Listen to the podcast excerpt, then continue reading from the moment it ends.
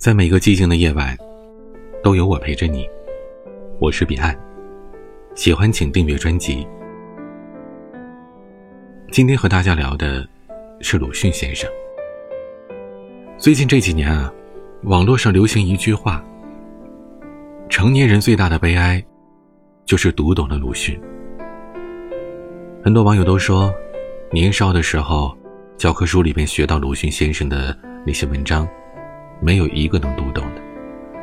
可是长大了，经过了社会的摸爬滚打，发现，鲁迅先生，他笔下的那些角色、那些故事，都是活生生的我们。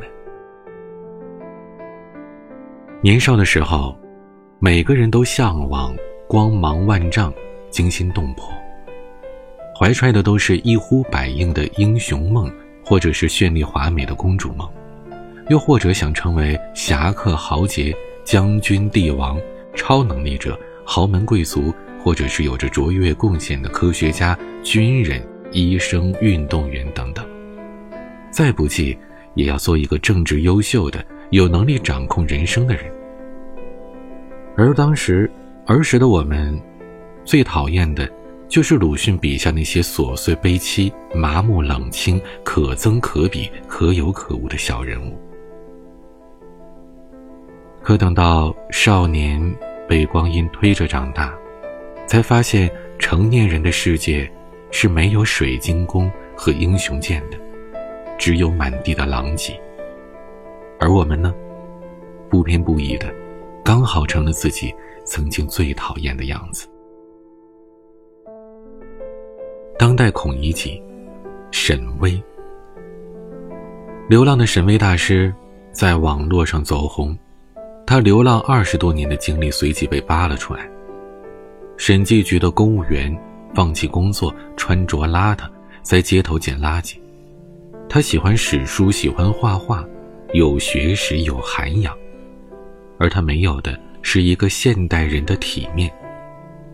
他崇尚文学，却一事无成；推广垃圾分类，却穷的是无处可归。而那些蹭热度的人们欢欢乐乐地围着他拍照，没有人从心底里尊重他。就如同孔乙己走进了那家咸亨酒店，周围的人尽是欢声笑语。孔乙己他懒惰、善良、清高、迂腐，他是满口知乎者也的落魄乞丐，专被人打趣嘲弄。他又是一边偷东西。又是一边在酒馆循规蹈矩的还账，自己食不果腹，还喜欢教孩子们写字，给孩子们分茴香豆。只要他在，店里永远都充满着欢乐的气氛。那句“读书人的事儿，怎么能叫偷呢？”成了盗版、抄袭作家的御用名言。可笑。又可悲的流传了下来。沈巍与孔乙己一样，是这样的使人快活。可是没有他，别人也这么过。有多少人成了闰土呢？校园是整个社会高低贵贱之分最淡薄的地方，允许低微的人相信。知识改变命运，没有纨绔习气的富家公子，权贵小姐们和你是别无二致的。同学们每天上课、打球、路边尝美食，没有身份的高低贵贱。但等你毕业两三年之后，那个曾经什么都不如你的世家子弟，坐在宽敞的办公室里。你需要穿过办公隔间和长长的走廊才能去见他。你站在他面前，低着头，谦恭的递上你的报表，叫一声经理。那一刻，你想起了闰土，恭敬的对着儿时的玩伴，叫着那声“老爷”。闰土也曾经是一个生机勃勃、真诚机智的少年。曾经在瓜田、雪地以及广阔的海边快乐的长大。他自在疏旷，本该有一番不寻常的作为。但成长环境以及他的遭遇，凸显着他的贫弱和卑微。勇气和义气没有办法帮他打破阶层的局限。他渐渐的被社会磨平了棱角，弯下的脊梁成了生活的奴隶。而屈服于命运的，其实从来不止闰土，还有无数个你我他。我们从少年义气到卑躬屈膝，有多少人？活成了可悲的那个闰土。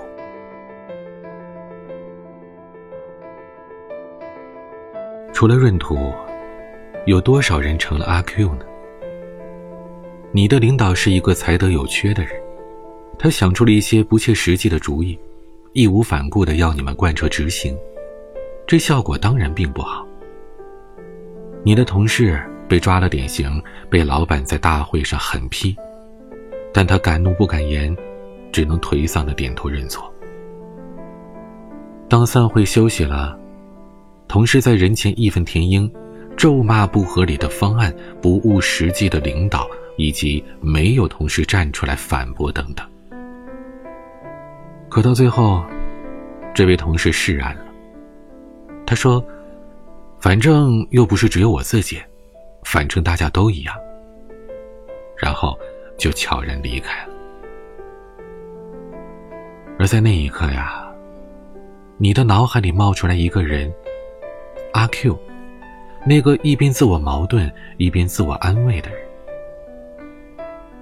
我记得林星宅曾经是这样评论阿 Q 的：质朴愚昧又狂妄自大，自尊自大又自轻自贱，率直任性又正统味道。争强好胜又屈辱服从，憎恶权势却又趋炎附势，狭隘保守又盲目驱使，排斥异端又向往革命，敏感禁忌又麻木健忘，蛮横霸道又怯懦卑怯，不安现状又安于现状。为了平复内心的矛盾，阿 Q 创造了一套伟大的、可笑的精神胜利法。这个蹩脚的人物和蹩脚的精神胜利法，被人们从二十世纪打趣到了二十一世纪，也沿袭到了今天。但可悲的是，人们渐渐意识到，不学会这种精神。是根本无法在社会当中立足的。从好坏分明到难得糊涂，有多少人活成了可悲可叹的阿 Q 呢？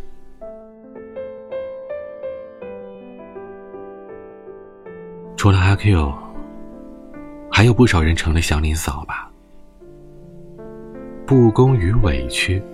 在世界的各个角落流动着，落在一个人的头上时，总是让人猝不及防。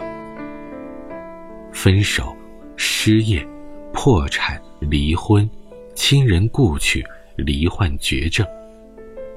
当厄运反复的砸在一个人身上，无力和委屈会排山倒海般袭来。他会折磨的人辗转反侧，耿耿于怀，萎靡颓丧。抑郁癫狂，仿佛只有一遍又一遍的倾诉，才能排遣心中的痛苦，慢慢被榨干希望和生机。渐渐的，人们发现，琐碎抱怨时，每个人都和祥林嫂没什么两样。朴实诚挚、勤奋传统的祥林嫂。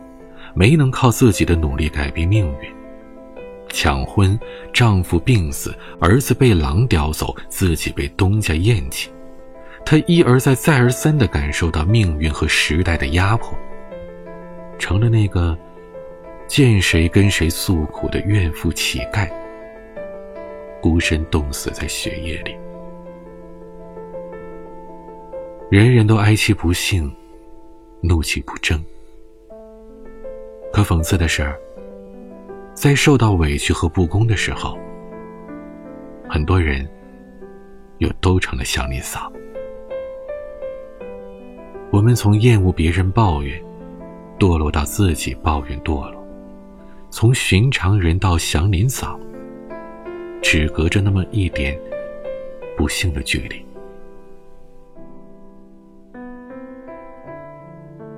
有多少人成了买人血馒头的华老栓，和推销人血馒头的康大叔呢？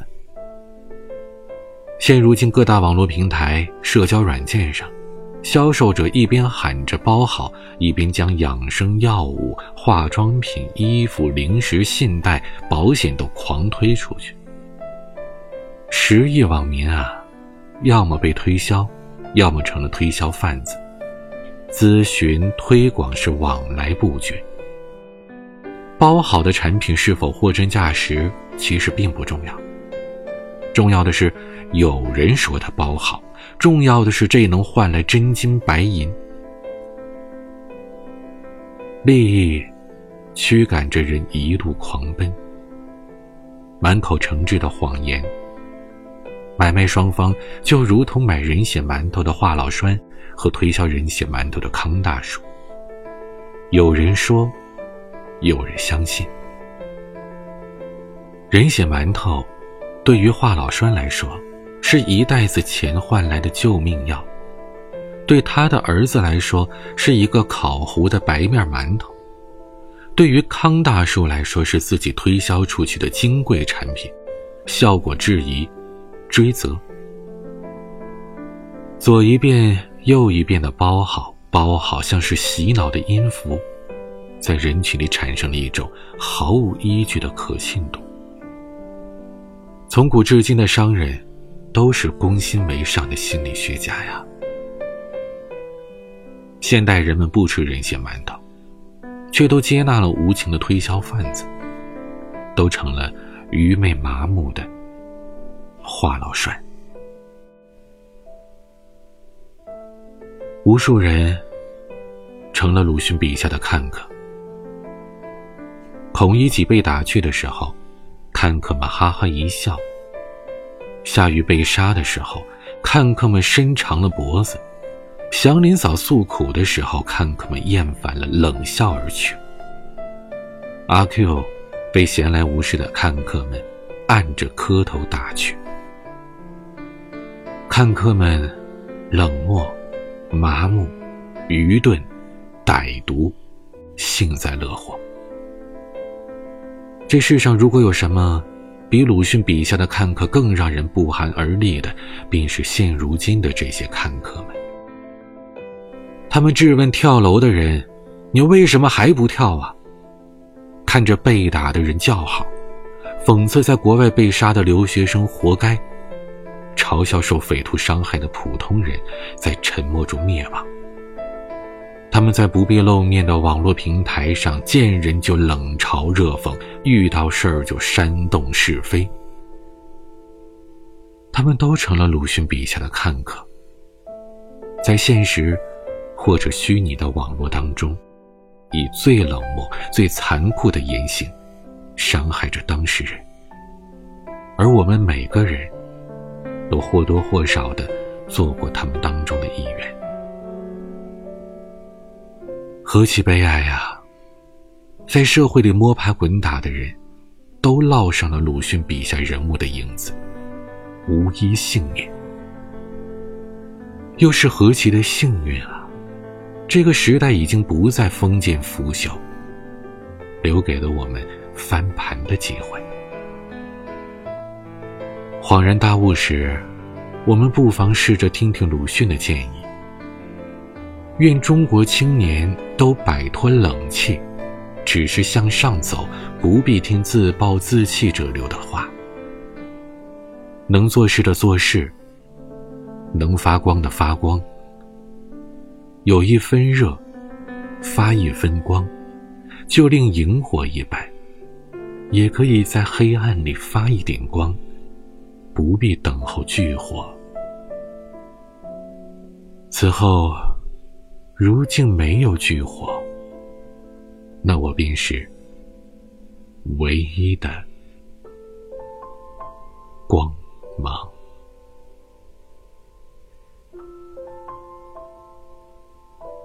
正在听节目的你，又变成了鲁迅笔下的哪一位角色呢？欢迎在节目下方的评论区留言，也可以关注微博或者是抖音，都可以搜索 DJ 彼岸找到我，在上面会有更多的节目、视频以及我生活的分享。每个夜晚都用声音陪伴你，我是彼岸，晚安。雪花时候回避。夏是冷，感情结束时，回避开始疼。许多的道理，年少不会懂，非要听懂时，红了眼睛。何必要爱得太慢？何必要爱得狼狈不？人生不一定要太圆满，总有些缺陷会是最美的遗憾。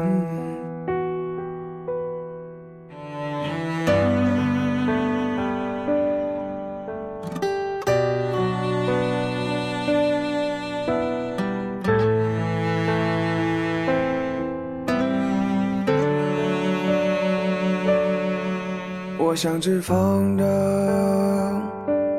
断了线，去寻找属于我的蓝天。想的太多，难免无眠。人的